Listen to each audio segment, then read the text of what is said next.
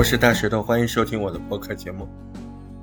这两天我们讲到，一个新的创作者，首先你要解决你的表达的问题，你在话筒前的紧张的问题，你的语言的连贯的问题，啊，你的讲故事的先讲什么后讲什么的问题。这个呢，就是构造了你的基础的听感，流畅、自然、单独对象感，啊，再到后面你要有聊的感觉，是不是？所以上周我们说到了，从听感到聊感，啊，有聊感，情绪有波动，有起伏，那就更棒了。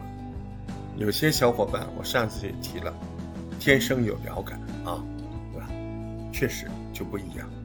但是你即使有聊感，你听感还得要抓，啊，表达的习惯，说话的这个低调连贯性，对话的对象感，永远讲话都像在聊天，像对面有个人儿，而不是说站在讲台上跟别人说，这个是听感最基础的东西。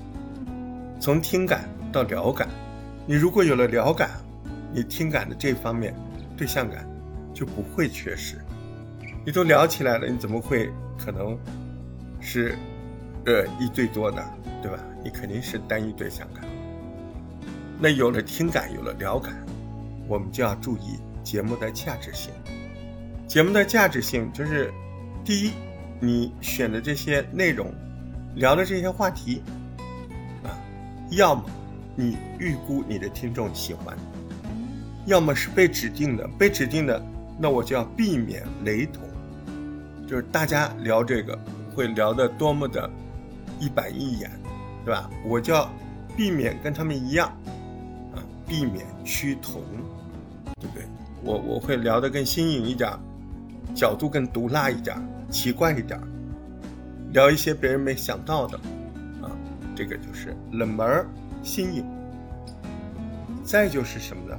再就是你得运营。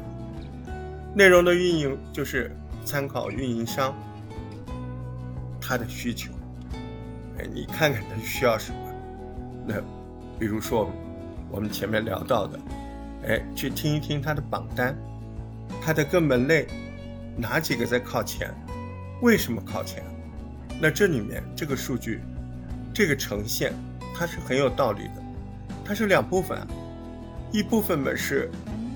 编辑愿意推送这些，另外一部分是，也不是说编辑推送听众就听啊，对吧？就是编辑哎愿意推送这些，听众还愿意听，所以你说去分析一下榜单的内容啊，做一些内容的模仿跟进，这个是比较聪明的办法。再就是呢，再看一看整个这个播客界啊，有声节目界。它付费节目的方向，这个是你实时要去把控的。你别忘了，你真的不是来玩的，你就是想拿这个赚钱，对吧？那你就生意得当生意做。第一个，你的技艺得不断的磨练，不断的提高，不断的磨练你的基本功。就好像一个餐厅，你自己烧菜，你菜要烧得好。第二个，你这个餐厅装修的还得好。第三个。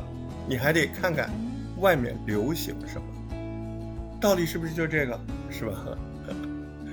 其实说来说去，这个东西它还需要去坚持。当然了，我觉得坚持里面最重要的就是一颗永不自大的心啊，既不自馁也不自大，既不是说哎呀很容易沮丧，别人说什么我觉得不好就不行了。啊，那就是气馁啊！你不能够自己自暴自弃，也不是说别人一说好你就开心，别人说什么只是个参考，最重要的是自己心里明白自己要做什么，你才能把这个事儿做好，做出品质，做出品牌，对吧？到那个程度，哪有不赚钱的呢？一个道理，加油！